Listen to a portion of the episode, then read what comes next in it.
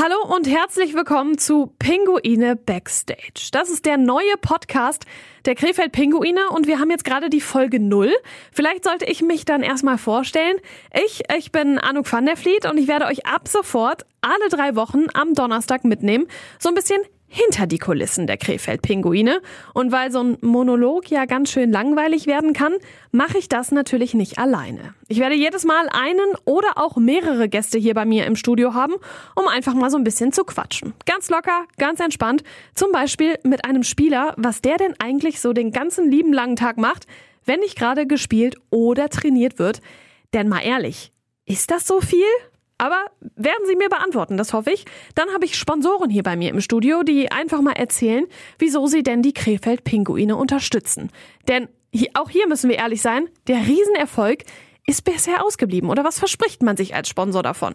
Und natürlich werde ich auch mit euch sprechen, mit den Fans mit schwarz-gelbem Herzblut. Denn ihr seid es, die den Verein zu dem machen, der er aktuell ist oder auch in Zukunft sein wird. Denn gerade wird ja so nicht wirklich ein Stein auf dem anderen gelassen und alles angefasst bei den Krefeld Pinguinen. Gut für uns, für Pinguine Backstage, denn das bedeutet, es gibt genügend Stoff für all unsere Podcast-Folgen. Da freue ich mich persönlich sehr, sehr drüber, denn ab sofort gibt es jeden dritten Donnerstag im Monat überall die neue Folge, da wo es Podcasts gibt. Und wenn die neue Folge kommt, dann seht ihr das natürlich auch auf den Social-Media-Kanälen der Pinguine.